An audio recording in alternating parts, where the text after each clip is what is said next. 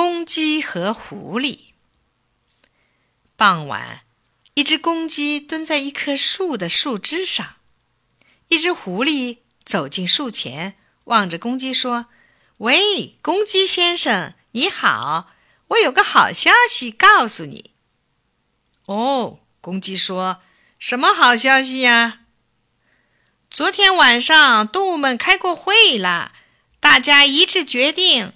从今天起，所有的动物要成为好朋友了，大家和睦相处，多好呀！你昨晚没来，我特意来转告你一声。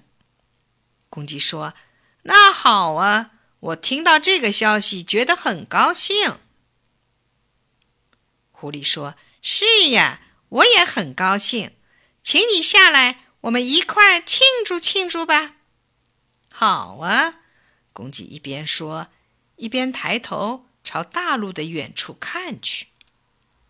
狐狸问：“你还看什么呀？快下来吧！”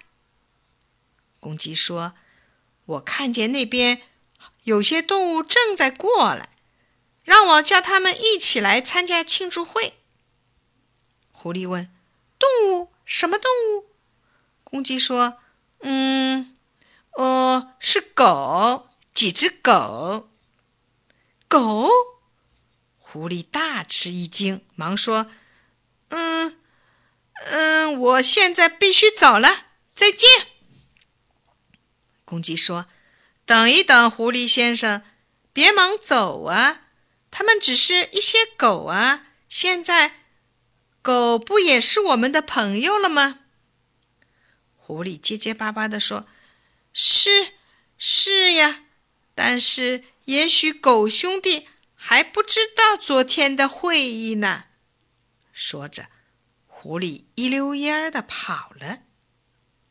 哦，我明白了。公鸡微笑着说了一句，就跳下树回家了。